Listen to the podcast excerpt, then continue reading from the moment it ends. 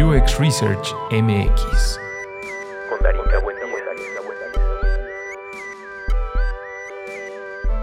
Entrevista con Iliana y Diego, diseñadores y co-host de Diseño para la Vida. Soy diseñadora UX de Two Brains para Banco de Chile. Yo soy diseñador UX en Socofar y juntos hacemos diseño para la vida.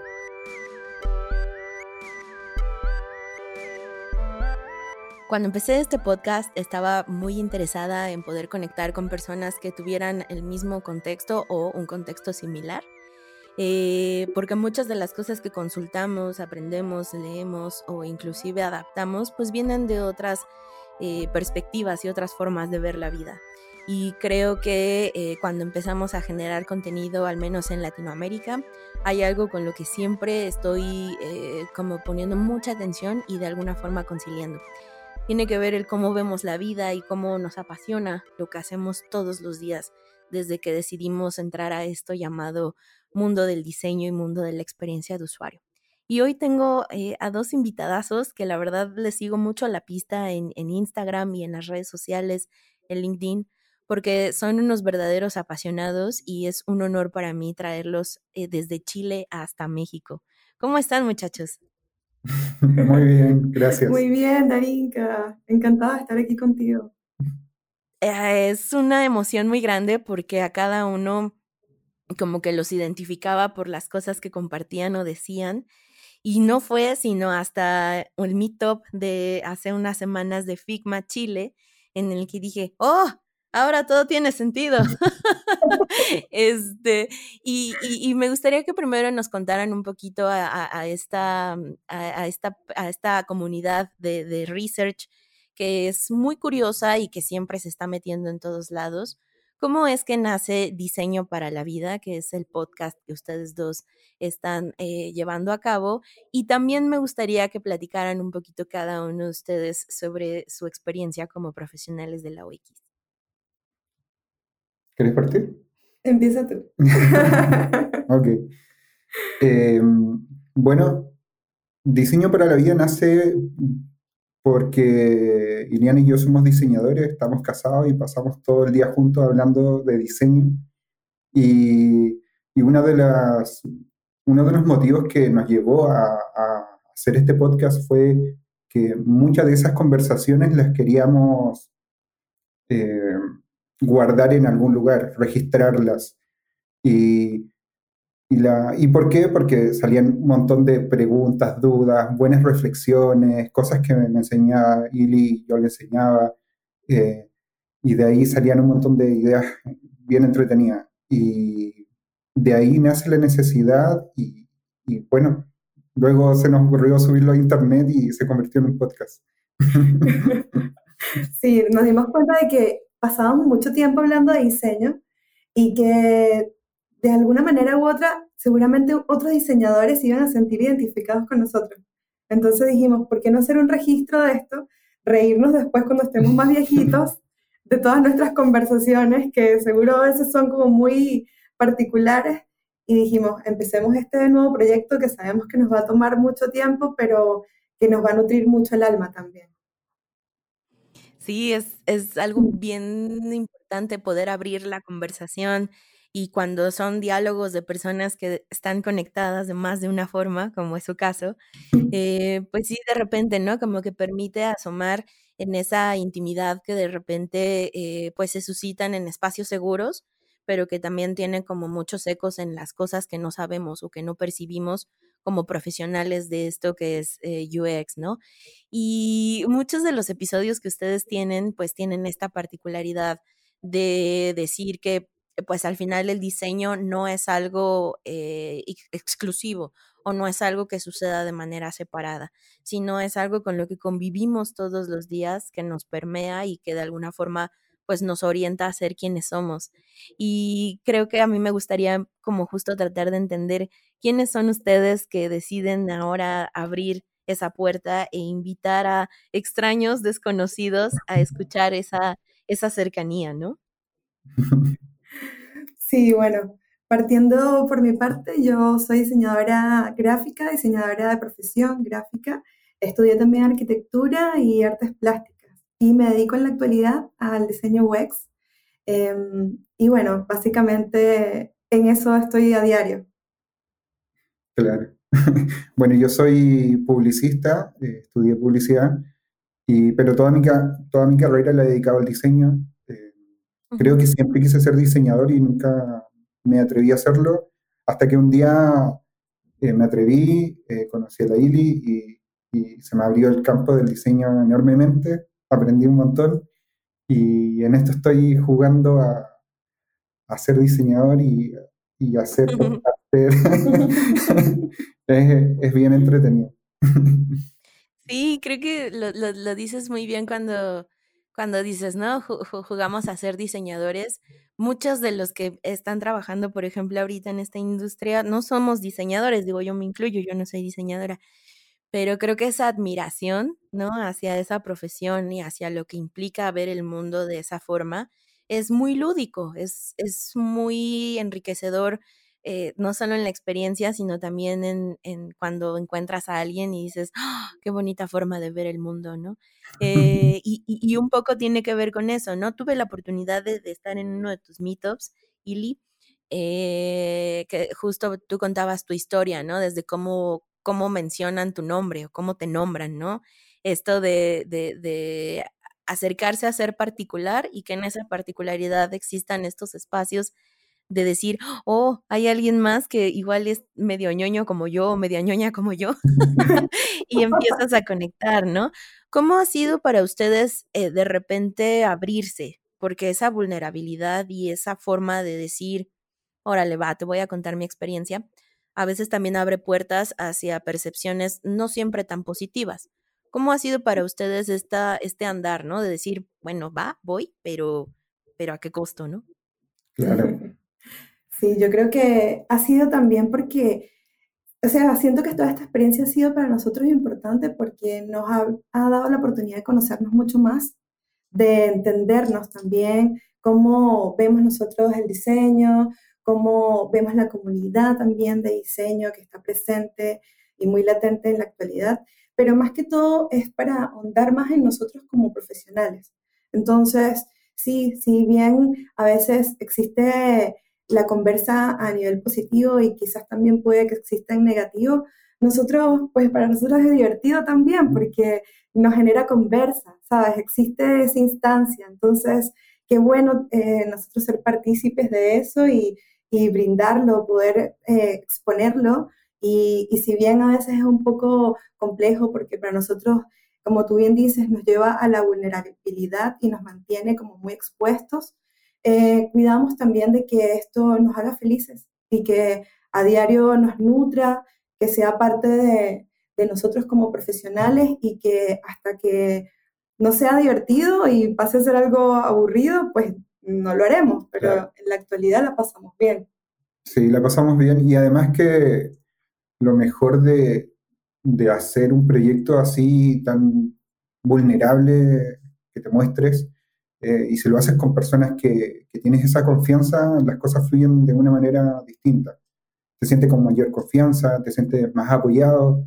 Por lo menos en mi caso, eh, el acompañamiento de Ili ha sido fundamental para, para hacer todos estos proyectos, para estar en el podcast, para atrevernos a hacer eh, otras comunidades. y no, al menos, bueno, lo, dije en el, último episodio que tuvimos, que, de el síndrome del impostor. Al final yo termino agradeciéndole a Ili por, por el espacio y, es súper real, porque es tan difícil eh, hablar de estos temas, hablar de la vulnerabilidad que tú tienes como diseñador cuando eh, muestras tu trabajo, dices, mira, me gustaría aprender de esto, o no sé de esto, eh, o no sé tanto de esto. Cuando tienes ese apoyo, creces enormemente como diseñador y si lo haces de, con la persona que, que tienes mucha más confianza, es, genial. Claro. Es, algo. pasa lo mismo a los dos. No dejo solo el agradecimiento. Aprovecho a agradecerle también a él, porque de verdad que sí. Si, si lo haces con alguien con quien te, te hace sentir bien y te, y te aporta, es lo más importante.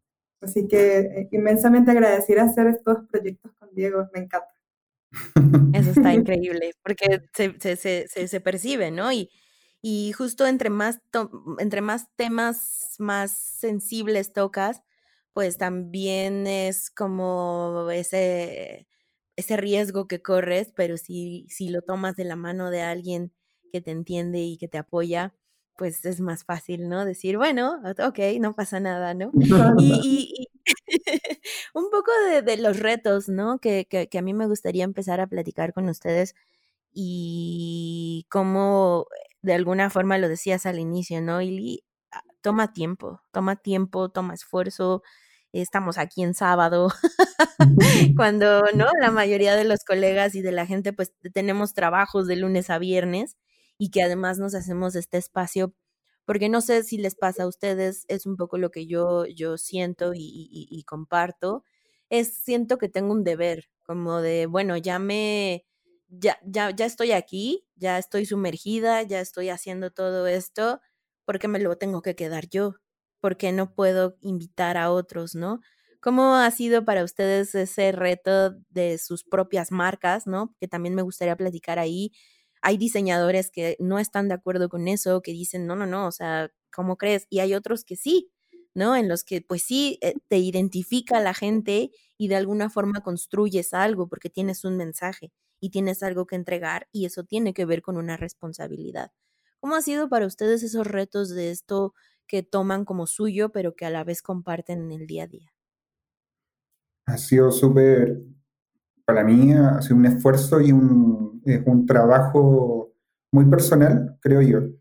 Eh, al principio me costaba tanto publicar incluso fotografías mías de mi día a día, que, era impensado mostrar parte de mi trabajo, cosas como esas que también tenía que ver con una búsqueda personal, en, mi caso, eh, de querer mostrar mi trabajo, eh, porque creía que, que, tenías, que podría tener algún alcance o a alguien más le podía interesar, pero sí tenía ese miedo de, que, podría pasar después de eso. Eh, y ha sido complejo, pero ha sido muy lindo porque me he ido apoderando mucho más y empoderando mucho más de lo que sé y de lo que no sé. Y, eso es, lo mejor, es liberarse de, los prejuicios y, mostrar quién eres. Eh, estoy de acuerdo que hay muchos diseñadores que no les gusta o que no, les interesa y me parece perfecto y me parece súper bien y lo voy a respetar y lo voy a defender. Eh, pero hay algunos como nosotros que nos gusta mostrar y que nos gusta conectar y tenemos la posibilidad ahora de, de estar contigo, por ejemplo, en una conversación que era impensada, por lo menos para mí, hace cuatro meses. y eso es genial porque imagínate el alcance que podemos tener como, como personas, porque podemos conectar con personas de otros lados que están haciendo cosas interesantes, cosas parecidas a las de nosotros. Y qué bonito eh, sentirse entendido, sentirse parte de algo. Tal cual, tal cual. De hecho, como bien dice Diego, nos da la oportunidad de conectar y también de aprender de otras personas que están sumamente lejos de nosotros o a lo mejor están al lado, pero no los conocíamos, no sabíamos que estaban allí. Y el, crear una marca, el crear contenido, el exponerlo y brindárselo a más personas también nos ayuda a estar nosotros también eh, autoevaluándonos autocorrigiéndonos, viéndonos más hacia adentro y entendiendo qué es lo que nosotros queremos comunicar. Entonces, el crear una marca también tiene que ver con tener un discurso, tener un contenido que tú quieres expresarlo porque es tu posición, es lo que tú piensas y has aprendido a, lo largo de tu carrera profesional. Entonces, ¿qué mejor que generar ese espacio para ti en donde tú puedas hacer lo que tú quieras y además, pues también ponerte límites hasta qué punto quieres llegar y con quién quieres compartirlo y cómo lo quieres compartir. Que luego a veces es bien difícil decir, este es mi límite, porque cuando te empieza a ir o cuando empiezas a sentir que te va bien, independientemente, yo tengo un dicho ahí con unos amigos mexicanos, ¿no? Que decimos que los números son vanidad. Eh, para mí es más importante cuando llega un mensaje como, oye, de, gracias a lo que compartiste o a lo que hiciste, no sé, me ascendieron en el trabajo, conseguí algo, este, estoy inspirado, no sé, son como esas cosas más significativas que yo digo, mm, creo que voy por buen camino, ¿no? Este, ¿cómo, ¿cómo ha sido para ustedes ese salario emocional? ¿Cómo, cómo han sabido equilibrar también en qué momento ese límite empieza como a, a lo mejor a, a, invadir ciertas cosas o ciertos espacios que decías, oh, oh, ¿no? Ya le estoy dando de más, o voy por, pero, pero a la vez decía, eh, hace, hace unos, unas horas estaba platicando justo con una de sus invitadas que tuvieron en el episodio de, de liderazgo, ¿no? Este, estaba platicando con, con Carolina, con Cepi, y ella decía, es una droga, ¿no? O sea, es que es como una droga estar aquí todo el tiempo platicando y a la vez también aportando y generando. ¿Cómo ha sido para ustedes esa administración de la droga?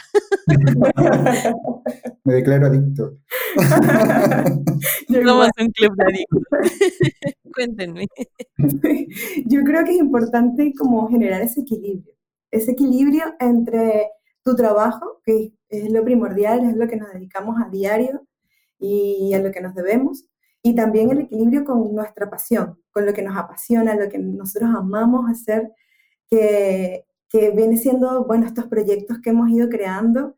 El podcast para nosotros es un bebé literal, o sea, todas las personas que nos escuchan nos han enseñado tanto, nos han apoyado tanto y pues la comunidad de Figma también ha sido para nosotros otro proyecto que eh, ha sido para, para, nosotros de mucha importancia porque estamos aprendiendo un montón allí entre todos, pero lo, creo que el mayor reto tiene que ver con nuestro tiempo con todo lo que tenemos que hacer para poder em, encontrar esos límites también a donde uno dice, bueno, este es mi tiempo para descansar y este es mi tiempo para crear y este es mi tiempo también para hacer otras cosas que tienen que ver con mi familia, con mis amigos y, pues yo creo que también entra un poco eh, esa parte donde tú dices, em, ¿hasta qué punto quiero yo nutrir esto y hasta qué punto también yo necesito darme ese tiempo para mí, que tiene que ver con el autocuidado, en donde uno dice, hay que parar un poco, hay que descansar, hay que darle tiempo también a, mi ser, a mi espíritu, desde otro punto, porque, bueno, contigo siempre hablamos que nuestros proyectos nos nutren mucho el alma y sobre todo el corazón, porque nos apasionan un montón, pero también a veces queremos simplemente dedicarnos a hacer nuestra cotidianidad y disfrutarla también haciéndolo. Claro. De todas maneras, y además que yo al menos lo veo así, mi, trabajo para mí, para mí me apasiona. Eh, el trabajo en sí viene siendo cumplir un horario, cumplir ciertas metas, eh, ciertas cosas que tienes que hacer, enviar ciertos mails. Eh, pero en sí, el trabajo en sí de diseñar, investigar, es apasionante. Y cuando nos toca hacer el podcast, cuando queremos hacer un post para Instagram, para nuestras redes sociales o hacer un meetup para Figma, es parte de esa pasión que nos aporta también al trabajo. Y, y ese yo siento que es como la clave de lo que nos ha ayudado a mantenernos eh, en esto. Eh, aprendemos, nos apasiona y a la vez estamos contribuyendo también para nosotros mismos como profesionales, porque día a día yo estoy aprendiendo lo que yo aprendo lo, trato de, demostrar o, trato de hablarlo con Ili y la Ili lo que aprende me lo está enseñando y eso es eh, lo genial porque vamos aprendiendo juntos, y, pero a la vez estamos desarrollándonos profesionales, profesionalmente. Sí, no, es un desarrollo que va acompañado de la mano, pero que también eh, yo lo veo mucho cuando de repente se empiezan a hacer estas conexiones de la gente que vas conociendo en el camino y, se los decía al inicio, ¿no? Como de, claro, hace todo el sentido que, por ejemplo, esa dinámica o esa química que hay en su podcast, pues se siente porque al final, pues son ustedes dos quienes deciden, ¿no? Darle nombre a, esto. Y, y, no es sencillo, ¿no? A veces también mucha gente dice, ay, si él ya puede o él puede, yo también puedo. Y, y ese es el chiste, decir, sí, sí podemos pero hay, un, hay una realidad, ¿no? Allá, allá detrás que, que, que, lo dices muy bien, Ili, ¿no? De repente solo me dan ganas, pues sí, de tirarme en el sillón y abrazarnos y ver una peli, ¿no? O yo en mi caso de repente digo, eh, ¿cuándo será que vuelva a tener sábados, no? este, pero, pero ese salario emocional y esto que ustedes están diciendo que no te lo va a enseñar ningún curso, no te lo va a enseñar ningún libro, eh, todo ese feedback, todas esas cosas que tú recoges de aquello que decides sembrar, ¿no? Para, para, mí eso es un poco lo que hacemos los generadores de contenido. Dejen, dejen que sea bueno o malo. Creo que lo que hacemos es solo tener un acto de fe, de decir, si a una sola persona o a alguien o a lo que sea, ¿no? Yo le toco algo, yo ya cumplí. Y de repente sales y ves que en el jardín ya hay muchísimas flores y entonces pues la cosecha es, es, también bien enriquecedora, ¿no? Cuéntenme un poquito cómo ha sido, por ejemplo, esto que decías, eh, Diego, de mm, la planeación de los contenidos, de saber un poco cómo saber que este es un tema relevante, ¿no? Independientemente también de la experiencia, por ejemplo, el síndrome del impostor, que tire la piedra, ¿no? Aquel diseñador o aquel aquella persona que nunca lo haya sentido está mintiendo. Todos lo hemos sentido, pero este, ¿cómo ha sido para ustedes estos procesos? Em, cuando se nos ocurre algo para hablar en el podcast, generalmente es una conversación que tuvimos en algún minuto de nuestra vida. Em, yo recuerdo que cuando hablamos, lo primero que hablamos sobre el síndrome del impostor fue algo que yo descubrí porque no tenía idea que existía y lo descubrí a través de otro podcast o un blog, no recuerdo muy bien, y una vez le conté a Willy, quiero que me pasa esto. Eh, ¿Te ha pasado? Y le sí, me ha pasado también. Oye, ¿por qué pasa esto? Yo, leí que era esto, eh, eh, pasaba por esto, por este motivo, y, nos fuimos complementando y, oh, qué, qué interesante. Y, y, así nacen toda la mayoría de, los temas o contenidos que nosotros hablamos en, nuestros podcasts. Eh, son cosas que generalmente nos, están, han pasado o nos pasaron o estamos sufriendo y, y lo conversamos y lo llevamos al, podcast. Eh, individualmente ambos tenemos nuestras redes sociales y generamos contenido también diverso eh, y tiene que ver también con esa búsqueda, búsqueda personal eh, sobre qué cosas me motivan personalmente. Eh, ambos somos personas totalmente distintas y brilla con otras cosas y yo eh, sufro por otras. pero, pero ambos no, no, nos gusta lo que hace el otro y nos sorprendemos cuando, cuando, cuando Eli sube algo, me dice, mira, ¿sabes qué? Voy a, voy a, quiero hacer un post sobre esto, quiero, quiero ¿qué te parece? Y yo como que sí, me parece bien. Ah, podrías agregarle esto, y como que nos vamos retroalimentando con las cosas que queremos hablar en nuestros perfiles individuales. Eso es genial porque eh, la Ilia es mi primer filtro y yo creo que soy el tuyo. Totalmente. y nos vamos, somos como los usuarios de test, pues, finalmente. Sí. Eh, vamos iterando juntos, todo el rato estamos iterando y apoyándonos, haciéndonos nuestros propios tests.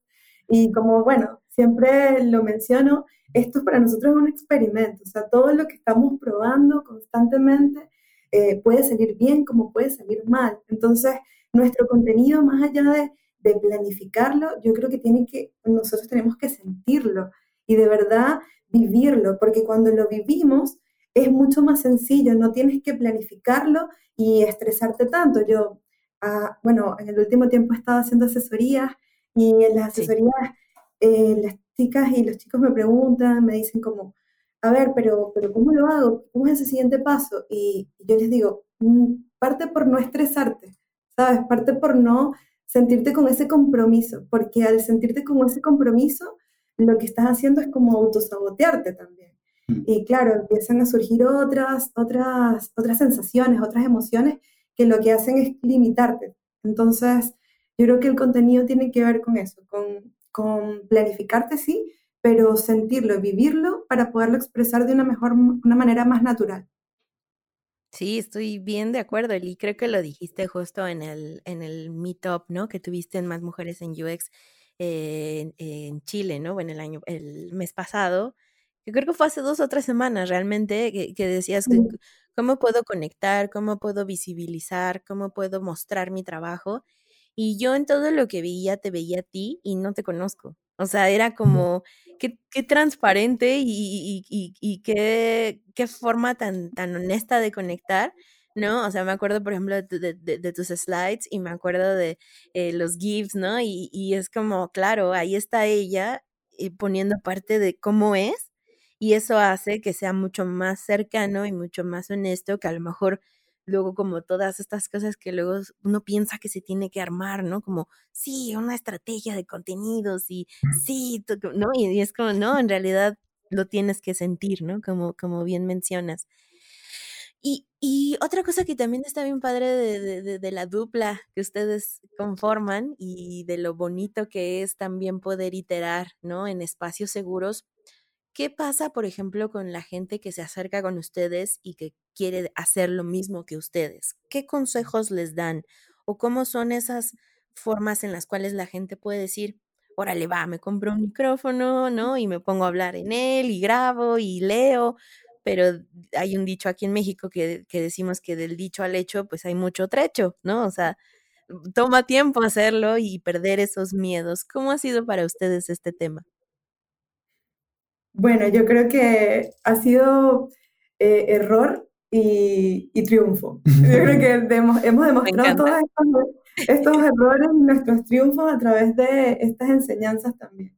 Nosotros no nos sentimos para nada expertos en, creo que en nada, porque nos gusta sentirnos estudiantes. Entonces, de verdad, como que cuando transmitimos todos estos conocimientos vienen también desde, desde desde esas enseñanzas que hemos vivido nosotros.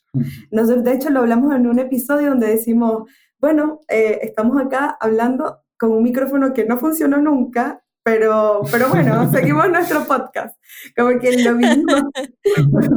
nos pasó eso, Darinka, estábamos así, nos dimos cuenta de que estábamos grabando y creíamos, oh, sí, se está escuchando muy bien esto, y en realidad los micrófonos nunca funcionaron y era porque no habíamos hecho bien la configuración. Entonces, ¿Qué mejor que transparentar esto y cuando se acercan a nosotros y nos piden consejos, como también nosotros lo hemos hecho y muchos de nuestros amigos eh, nos han dado grandes consejos, pues les contamos todas estas anécdotas para que también si les sucede, pues no se sientan solos, porque a todos nos pasa. Sí. Finalmente es tirarse a la piscina, como se dice en Chile, y, y darle no necesitas eh, un micrófono para, hablar, no necesitas una cámara para, decir algo. Eh, y todos esos errores te van a llevar a, algo mejor. Eh, nosotros no, somos podcasters de, de, nadie lo es. no. y, estamos en esto aprendiendo a hacer esto y, es tan, tan, tan entretenido.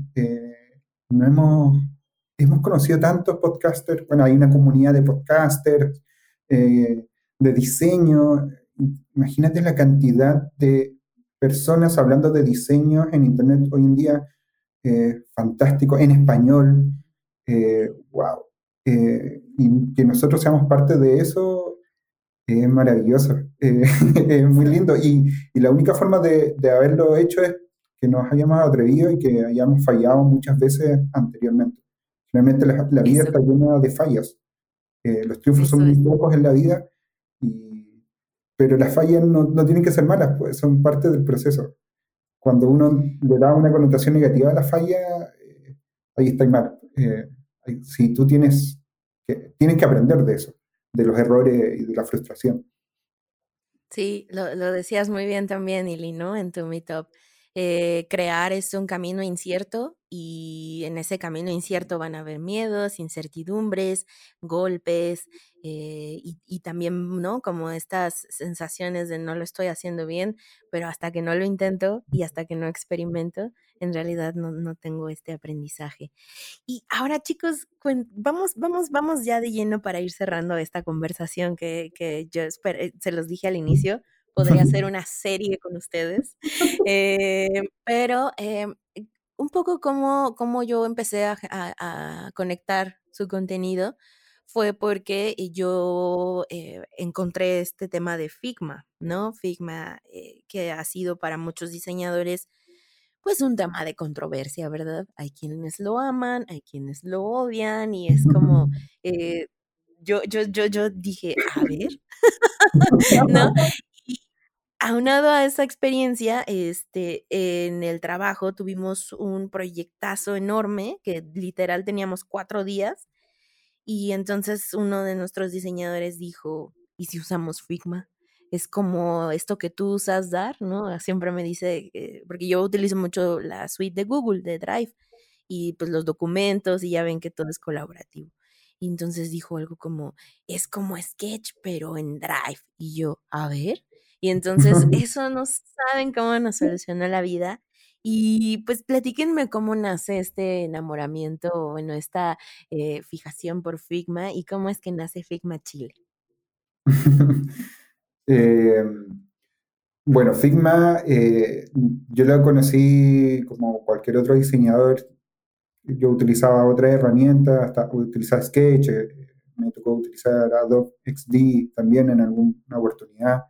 Em, y de repente cuando encontré Figma, paralelamente Gili también ya lo está usando y lo está usando bastante, bastante, porque creo que más mujeres en UX la, lo utilizan. Entonces, eh, era una fanática de Figma y, me decía, pero mira esto Figma, veamos en esto, mira lo que se puede hacer. Yo creo que la gran ventaja que tiene Figma, y es lo que justamente lo que tú me dices, es que todo un equipo todo el equipo de UX y no solamente el equipo UI eh, puede estar en esa herramienta.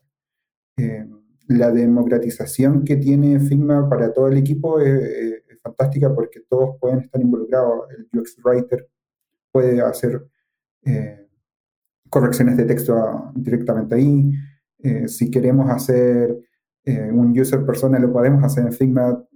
modalidad remoto es perfecto podemos hacer votaciones para saber qué idea o qué, qué otra idea puede funcionar. Eh, y, tiene que ver con la capacidad que tiene la herramienta y, la gran ventaja que es el tema colaborativo.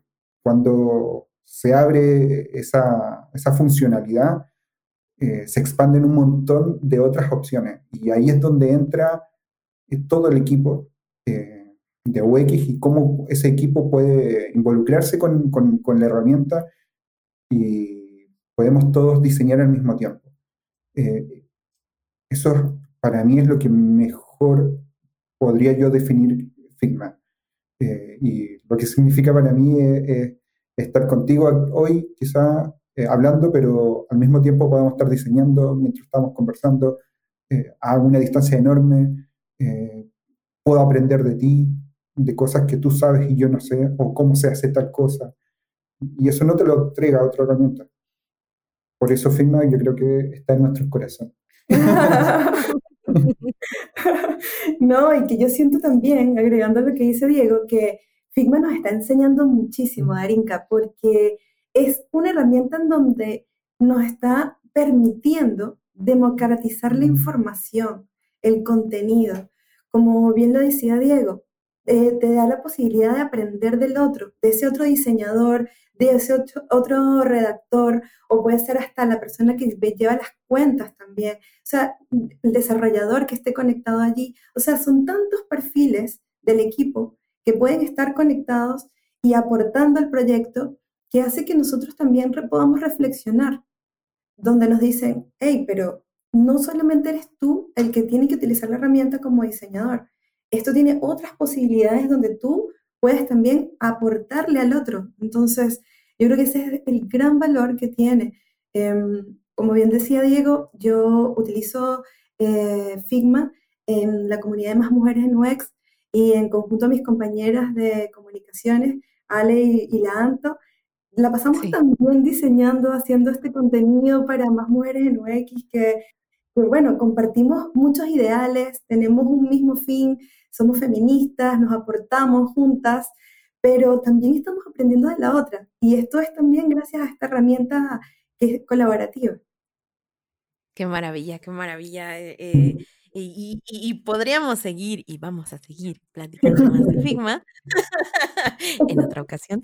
Pero este, sí, sí, la realidad es que em, yo cuando los encontré en, Instagram y cuando empecé como a conectar los puntos de esto no solo le atañe a México, esto le atañe a Latinoamérica. Y así como hay personas que están igual de clavadas o igual de enrolladas con esto en tu país o en tu comunidad local, también debes salir y debes tocar eh, pues estos puntos de contacto. Yo estoy muy agradecida con el tiempo que me brindaron chicos. Estoy muy contenta por haber conectado y, aprender eh, de cada uno de ustedes. Son lo que se conoce como estas power couple ¿no? Este, porque sí inspiran mucho como decir, sí es posible, sí es posible que eh, puedas tener esta, estos niveles de locura y de pasión, eh, inclusive en estos contextos. ¿Cómo los encontramos? ¿Cómo, no, cómo los buscamos para seguir aprendiendo eh, tanto en diseño para la vida como en sus redes independientes? ¿A dónde los buscamos? Bueno, pueden seguirnos en Diseño para la Vida en Instagram también estamos en LinkedIn como Diseño para la Vida. Y por mi parte pueden seguirme en arroba ilidu. Y a mí en mi Instagram, eh, arroba diego.ux. Es tan difícil darse autopromoción. Como que es, tan, complejo. Y también pueden escucharnos en nuestro podcast en Google Podcast, Apple, Apple Podcast, eh, Spotify y, Anchor. Perfecto. Pues muchas gracias por venir a platicar con nosotros y sobre todo que pues la comunidad en México de UX Research pues también pueda eh, asomarse a lo que pasa en Chile, asomarse en lo que comparten y sobre todo pues no, no tenerle miedo a, experimentar y, y a probar y sobre todo a disfrutar. Muchas gracias a ti, Darinka, por habernos invitado. Nos encanta compartir contigo y de verdad que nos sentimos muy, muy agradecidos. Sí, es un verdadero honor eh, estar aquí. Eh, nosotros te escuchamos hace bastante tiempo y, y wow, fue cuando nos invitaste, fue oh, genial, en serio. sí, porque nos encanta, nos encanta tu contenido y toda la comunidad lo están haciendo increíble, de verdad que sí. Muchas gracias. Muchas gracias. UX Research MX. Entrevista con Liliana y Diego, diseñadores y co-host de Diseño para la Vida.